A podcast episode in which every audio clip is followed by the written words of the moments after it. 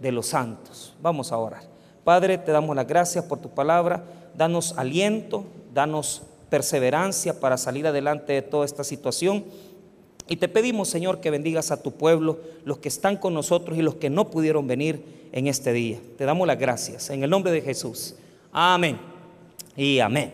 Muy bien, diga conmigo, una iglesia sin anticuerpos.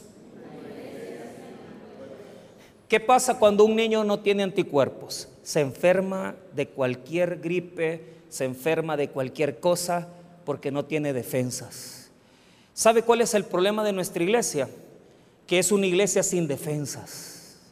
Y la razón es por dos razones específicas. Se nos ha olvidado a qué iglesia pertenecemos.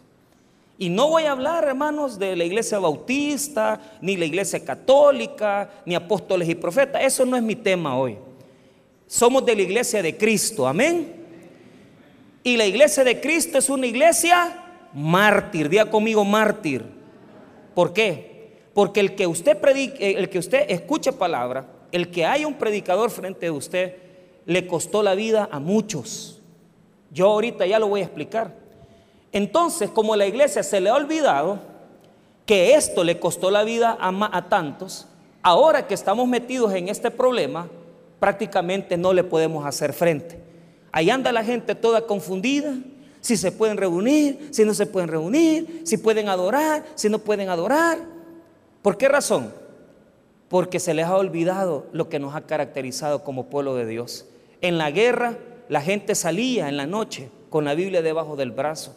Y a pesar que en los 80 se oían las balas, se oía todas las situaciones que tuvimos que vivir, yo recuerdo que me crié en los edificios allá de la Sacamil y recuerdo, hermano, las ofensivas y recuerdo cómo se escuchaban las balas y yo recuerdo también que una de las grandes cosas que caracterizó a la iglesia es que nunca se rindió en los tiempos de guerra. Y ahora que estamos frente a esta gran amenaza, de carácter prácticamente médico, de carácter físico, de carácter bacteriológico, de carácter eh, físico, nos está matando, pero el área del pánico, el área anímica.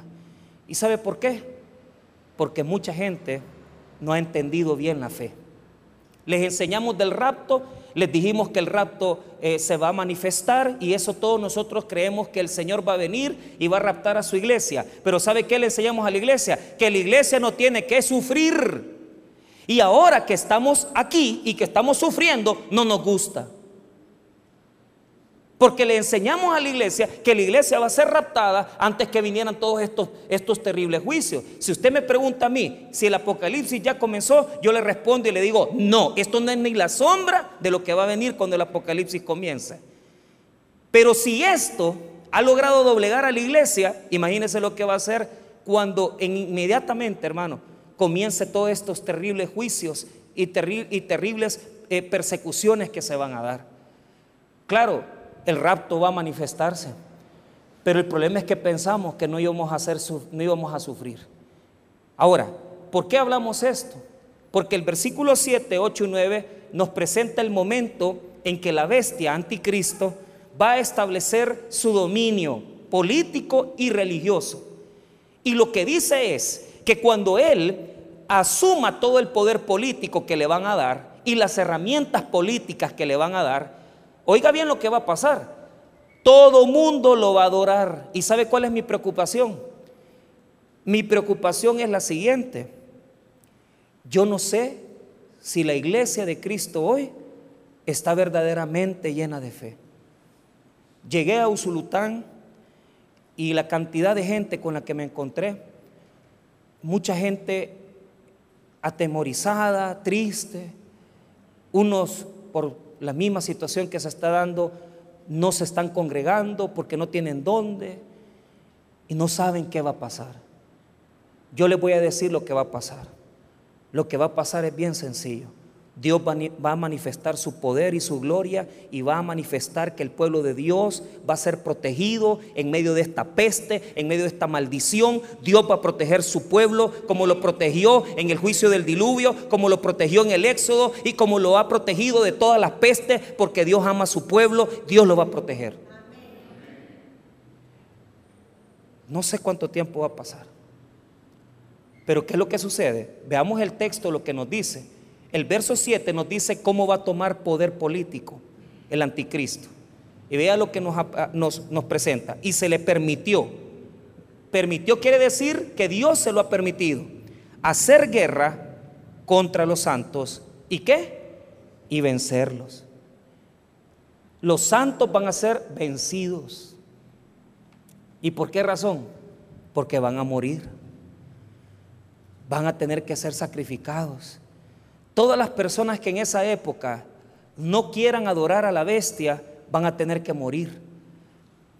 Nosotros no estamos en la tribulación, ni estamos por cerca de la tribulación, pero este texto revela que los santos van a ser vencidos. Y mire las demás personas que van a permitir que la bestia sea su Dios. Vea lo que dice el versículo 7. También se le dio autoridad sobre toda tribu, pueblo, lengua y nación. Él los va a dominar. Él va a tener poderes sobre ellos.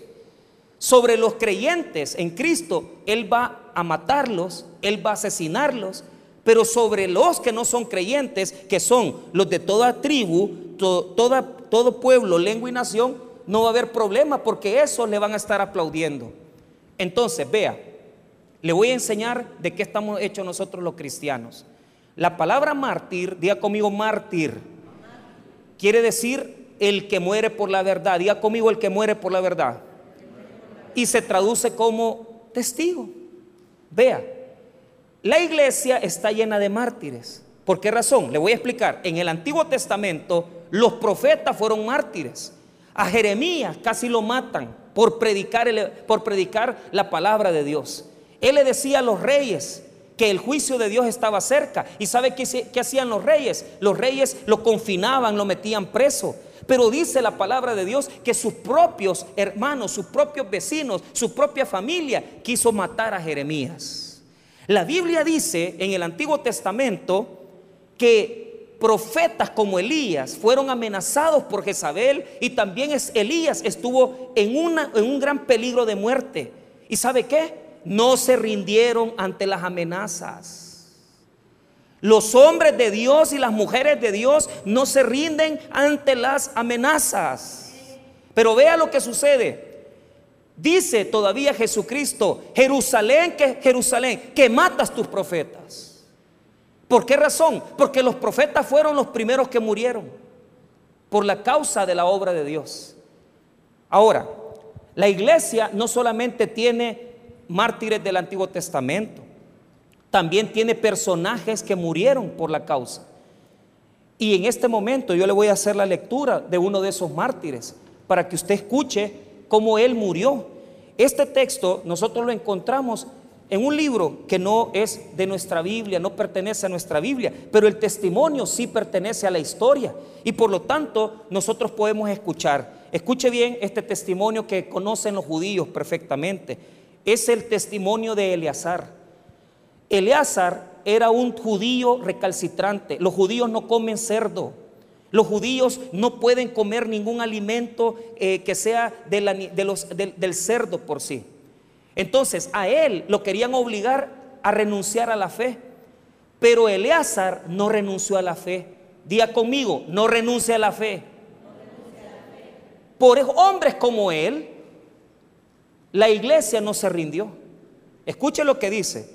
A Eleazar, uno de los principales maestros de la ley, hombre de avanzada edad y de presencia noble, se le quería obligar, abriéndole la boca, a comer carne de cerdo. Pero él, prefiriendo una muerte honrosa a una vida sin honor, voluntariamente se dirigió al lugar del suplicio después de haber escupido la carne, se portó como deben portarse los que firmemente rechazan lo que no está permitido comer, ni aun por amor a la vida.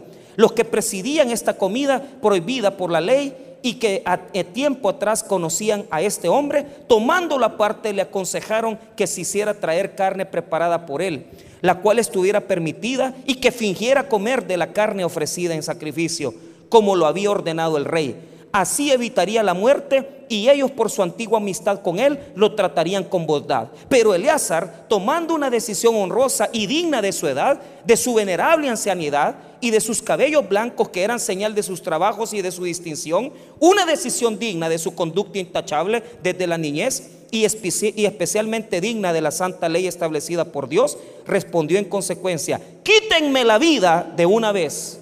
A mi edad no es digno fingir no quiero que muchos de los jóvenes vayan a creer que yo, Eleazar, a los 90 años, abracé una religión extranjera y que a causa de mi hipocresía y por una corta y breve vida, ellos caigan por mi culpa en el error. Con esto atraería sobre mi ancianidad la infamia y la deshonra.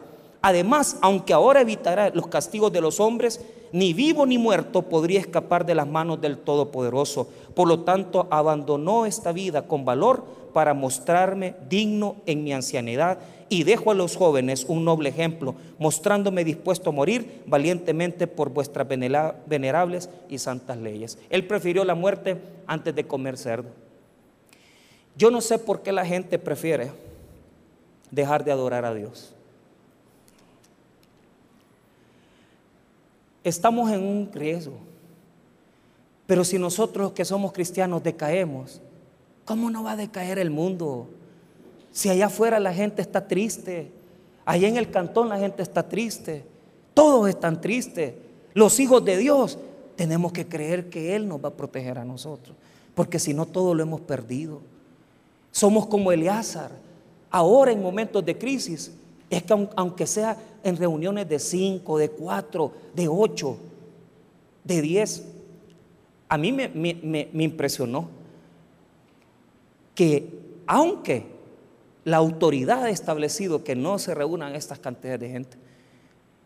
En los cantones se han hecho vigilias y no le vayan a decir a nadie, porque han llegado 100, 120, 150 y no le digan a nadie porque 200 han llegado. ¿Y sabe qué es lo que dicen? No me va a dar la mano, dicen que no está cubierto con la sangre de Cristo. Y no sea chica, sí, porque después de, seis años de, seminario, que a uno le han enseñado que la sangre de Cristo tiene poder, le tiene que recordar una persona humilde, sencilla. Supuestamente nosotros tendríamos que tener más, más, más, más fe, pero somos los que estamos, mire, ni me toque ni me vea. Está bien. Yo no digo que eso es cierto.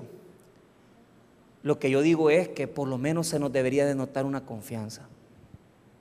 Porque hoy es cuando más tendríamos que reunirnos en nuestras casas, leer la Biblia, aprender la palabra. Ahora, escuche bien, no solamente Eleazar, escuche quién más es un mártir. Oiga, ¿quién es un mártir? El Señor Jesucristo que el poder del imperio romano y el, y el poder religioso judío lo tomaron, lo llevaron a la, a la autoridad y sabe qué hermano, lo juzgaron injustamente, lo crucificaron. Por si se le había olvidado, usted pertenece a una fe donde el que se crucifica, donde el que ha muerto en la cruz es el que le ha dado la vida eterna. Entonces, ¿por qué tiene miedo? Tengamos temor de no cumplir las leyes. Pero no le tengamos miedo a adorar a Dios. No le tengamos miedo. Adoremos a Dios. Creámosle a Dios. Al primero que van a venir a buscar es a mí. y yo ya le dije a la hermana Silvia, después de mí, a ella la van a amarrar. Y después de amarrarla a ella, ¿Por qué? Porque lo que pasa es que ahorita la iglesia no tiene que tener cultos.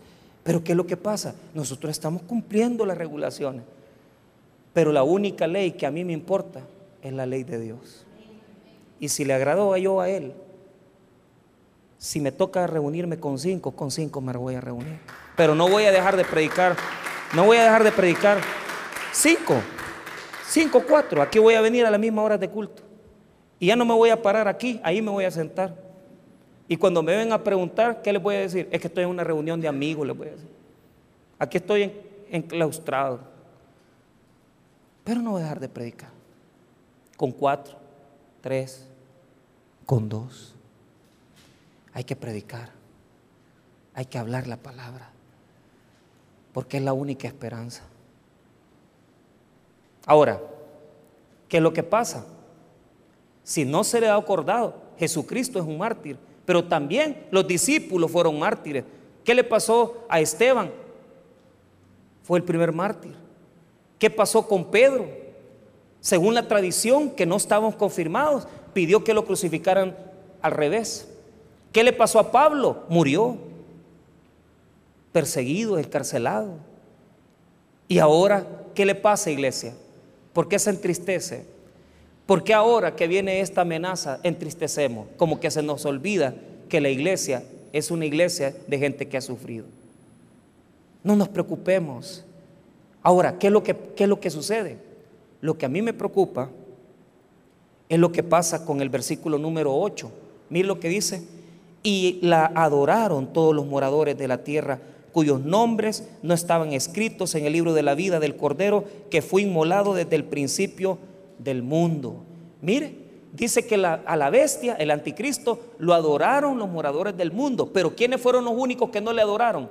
Los que sus nombres estaban en el libro de la vida. ¿De quién? Del Cordero. ¿Quiénes, ¿Quiénes son los que no le adoran? Son aquellos que no se dejan vencer. Que si les dicen quién es Cristo, César es Cristo, no, Jesús es Cristo. ¿No lo vas a negar? No, no lo voy a negar. Entonces te matamos, entonces máteme. ¿Qué es un mártir? Un mártir es una persona que la pusieron en un tribunal. El juez le dijo, es cierto que vos andás haciendo reuniones en contra de César, porque el único Dios es César, no es Jesús. Y de repente el hombre que está siendo juzgado viene y dice, no, el único Dios es Jesús, el único verdadero Mesías y Dios es Jesucristo. Y por decir eso, por morir por la verdad, son mártires. Los toman, los amarran y los tiran al fuego. Y usted me dirá, pastor, ¿y por qué esa gente la Biblia le da un gran valor? Porque mire, dice que los venció, pero también dice que ellos no le adoraron. Son los únicos que no van a adorar a la bestia. Y usted se pregunta, ¿y por qué? Porque ante los ojos de Dios ellos son ganadores. Ante los ojos del mundo, no, ellos han fracasado. Pero ante los ojos de Dios ellos son vencedores. Vea lo que dice Apocalipsis 12 y vea lo que dice Apocalipsis 12, 11. Mire lo que dice. Y ellos le han vencido por medio de la sangre del cordero y de la palabra del testimonio de ellos y menospreciaron sus vidas hasta la muerte. Un verdadero cristiano es quien se arriesga a morir por la causa de Cristo. Cuando el anticristo se levante y prohíba completamente la adoración a cualquier otra religión, a cualquier otra creencia, y solamente ante Él y presente la adoración ante Él, yo me pregunto, ¿cuántas personas verdaderamente van a adorar a la bestia, van a adorar al anticristo y van a dejar sus fundamentos, van a dejar su obediencia. Nosotros no tenemos que preocuparnos porque claro, la iglesia ya va a estar raptada, pero yo les hago una pregunta, si en este momento viniera Él haciendo maravillas, grandes milagros y prodigios y dijera, el que no me adore a mí, lo mato, ¿qué haríamos? Hmm. Nos dejaríamos matar de moriríamos por Cristo o vendríamos y renunciaríamos a la fe. Ahora aquí yo los confronto con esta realidad. ¿Qué haríamos si el anticristo se levantara mañana y dijera, todas las personas tienen que dejar adorar a Jesús, solo me pueden adorar a mí?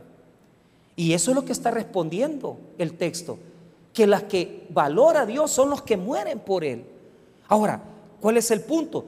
En este texto yo tengo que ubicarlos a ustedes. Yo no les puedo decir, miren hermanos, hay que morir ahorita. Es mentira, no es eso. Lo que Dios está demandando de nosotros en esta crisis es que demostremos que verdaderamente amamos a Dios. Que verdaderamente estemos agarrados de su mano, que verdaderamente estemos perseverando en el camino, que no renunciemos a la fe, a pesar que cueste tanto en este momento congregarnos. Porque yo pienso después que todo esto pase, ¿cómo vamos a quedar de avergonzados? Los que no quisieron seguir a Dios en los momentos más difíciles, en los momentos más terribles, en los momentos más duros. ¿Qué es lo que está atacando la, la plaga, la peste que ha venido al mundo ahora? No está atacando a las personas, el índice de mortalidad es de 1%, alcanza hasta el 3%, puede ser. Es menos mortífera que el cáncer, es menos mortífero que el mismo SIDA. Pero ¿sabe cuál es el problema? Está atacando al Dios de este mundo. ¿Y cuál es el Dios de este mundo? El dinero. ¿Sabe por qué la gente anda afligida? Por dinero. La enfermedad está contaminando. Pero es más la gente preocupada por la plata que la gente preocupada por la fe. ¿Y sabe por qué es? Escuche bien. La razón única es porque nos hemos apartado de Dios. Y en el apartarnos a Dios cometimos un gran pecado. Comenzamos a despilfarrar el dinero. el muchacho que venía ayer a traerme de Usulután me decía, pastor, yo he trabajado, me dijo, y me iba a comprar el iPhone 11, no sé cuánto, dice. Y, mire, me dijo, fui, lo iba a pagar, me dijo, pero al final de cuentas lo iba a sacar financiado y le iba a salir como en mil y pico de dólares. Bueno, ya no lo compró. Entonces compró un Samsung A no sé cuánto, pero lo compró cash, le costó 700 dólares.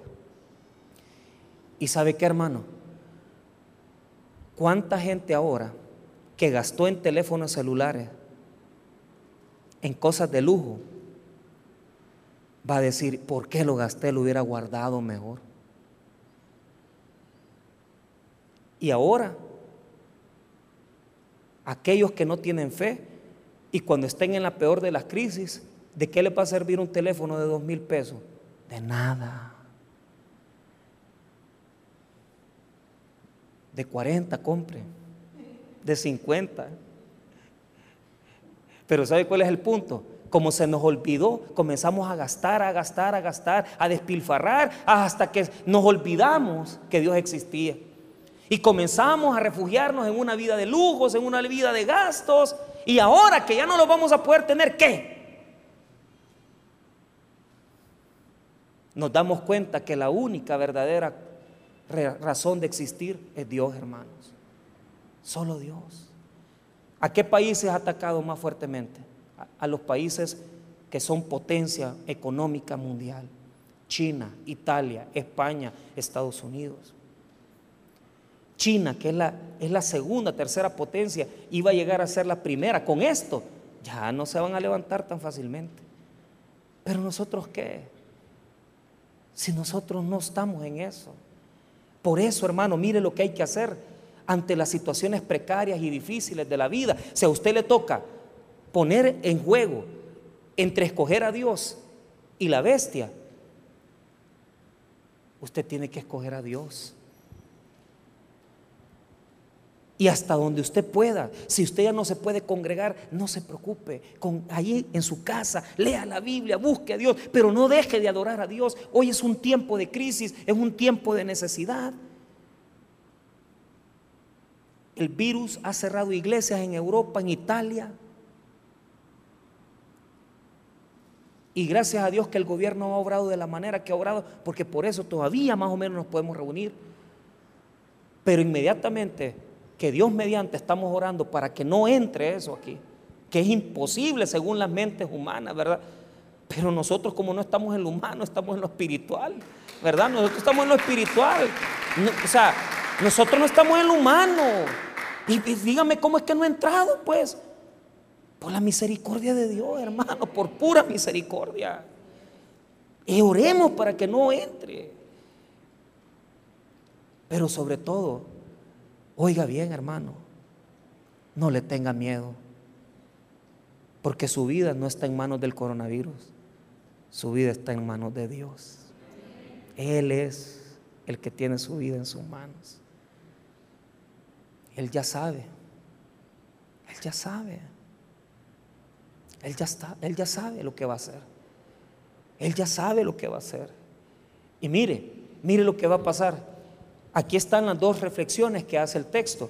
Entonces, si el versículo 7 habla del poder político que va a tener, el versículo 8 habla del poder religioso que él va a tener. ¿Y qué dice el, el versículo 8? Dice que lo van a adorar todos menos los que están en la lista del libro de la vida del Cordero.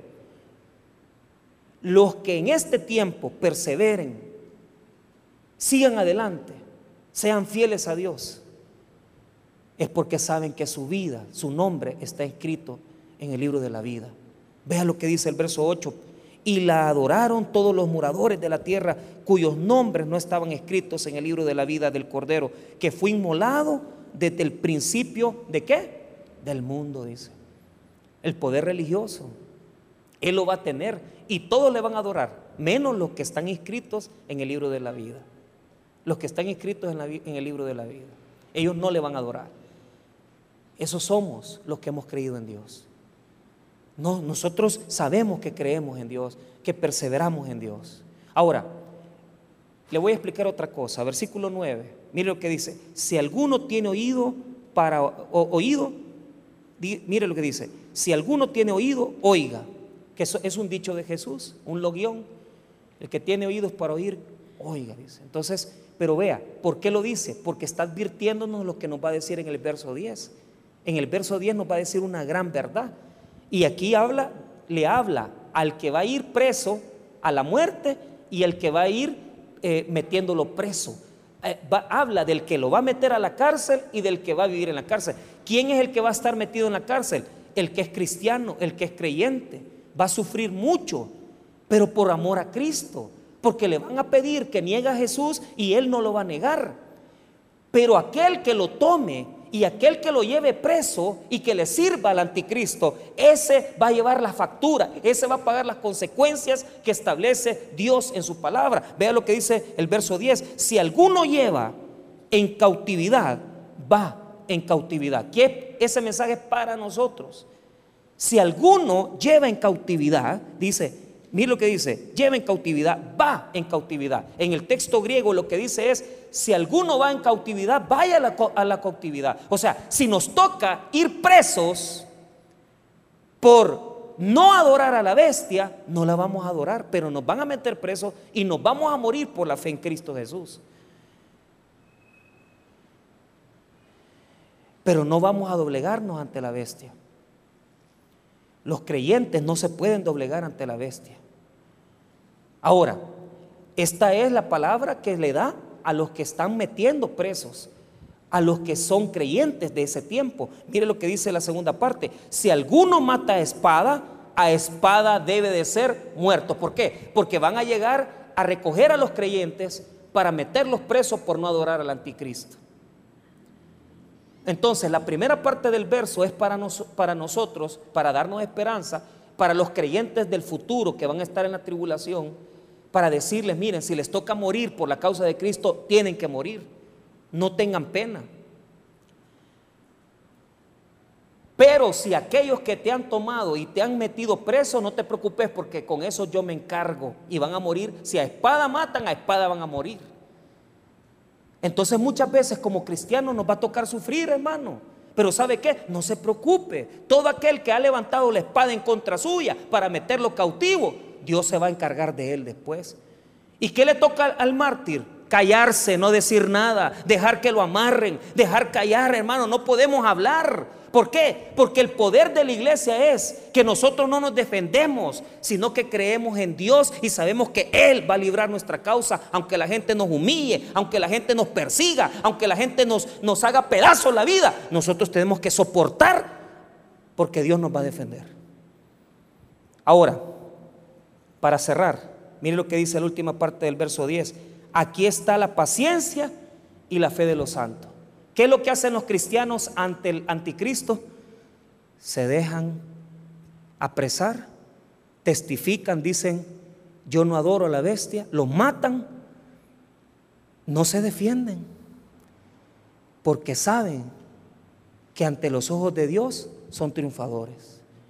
Tal vez en esta crisis nos ha tocado perder un poco, hermanos. Pero mire, le voy a dar un consejo y de todo corazón. ¿Qué podemos sacar de este texto para nosotros? Tenemos que ser prudentes ante la enfermedad, pero tampoco tenemos que ser débiles. Tenemos que empujar un poco, porque si el pueblo de Dios retrocede, entonces ¿quién va a sostener la fe? ¿Por qué, ¿Por qué, estamos transmitiendo? Yo no estoy transmitiendo para que me vea la gente en la casa. ¿Usted cree que yo, yo estoy transmitiendo para que los que no vinieron me vean en la casa? Yo no estoy transmitiendo por eso. ¿Sabe por qué estoy transmitiendo? Por los que no, no, por los que están viendo Facebook para ver quién va a abrir la iglesia y quién no, porque tienen miedo. Y si nos ven a nosotros que nos estamos reuniendo, les alimentamos la fe a esa gente. Y dicen, si esto se reúne, nosotros también. Si esto se reúne, nosotros también. Por eso estamos transmitiendo. Porque hay mucha gente que dice, ¿y estos se estarán congregando? Pues te respondo, sí nos estamos congregando. Y eso le sirve a muchos que son débiles. Y dicen, uy, tienen valor. No es que no tenemos valor, es que creemos que Dios es el que nos protege. Él es el que nos cuida, hermano todas las mascarillas. Y qué bueno el que tiene, porque yo no tengo, hermano. No, venden, ahorita nada, todo el mundo ponen los precios, ya saben cuánto no hay a dónde comprar. Alcohol sí tenemos. Pero ¿sabe qué? Lo que va a hacer más efecto en nuestra vida, ¿sabe qué es? Nuestra buena comunión con Dios. Nuestra buena comunión con Dios. Y ahora les cierro este mensaje diciéndoles una verdad ante las adversidades como el anticristo, la iglesia tiene que ser fiel hasta la muerte. Y ante las adversidades como el coronavirus, hermano, dos cosas les anticipo. Uno, arreglemos nuestras vidas, arreglemos nuestros pasos. Y segundo, el que está caminando fielmente con Dios, no se preocupe. Adore, glorifique porque Dios está en medio de su pueblo y no va a permitir que ninguna plaga entre a nuestras vidas, a nuestra familia, a nuestros hijos, a nuestros hogares. La única plaga que se mete es el miedo, el temor, la preocupación. Pero la plaga no va a llegar porque Dios defiende nuestra casa, nuestro pueblo, nuestra ciudad, nuestra iglesia y por supuesto al pueblo de Dios que le alaba y le glorifica. Vamos a orar, hermanos. Padre, gracias por su palabra. Gracias por su misericordia. Si en esta noche hay alguna persona que quiere recibir a Cristo, le queremos invitar a que reciba a Jesús, orando de esta manera. Si usted quiere recibir a Jesús, repita esta oración después de nosotros. Repita después de mí. Si usted quiere recibir a Cristo como Salvador personal, quiero pedirle que pueda repetir esta oración conmigo. Señor Jesús, yo te recibo hoy como mi Salvador personal creo que eres Dios y que moriste en la cruz por mis pecados y que resucitaste al tercer día. Me arrepiento, soy pecador.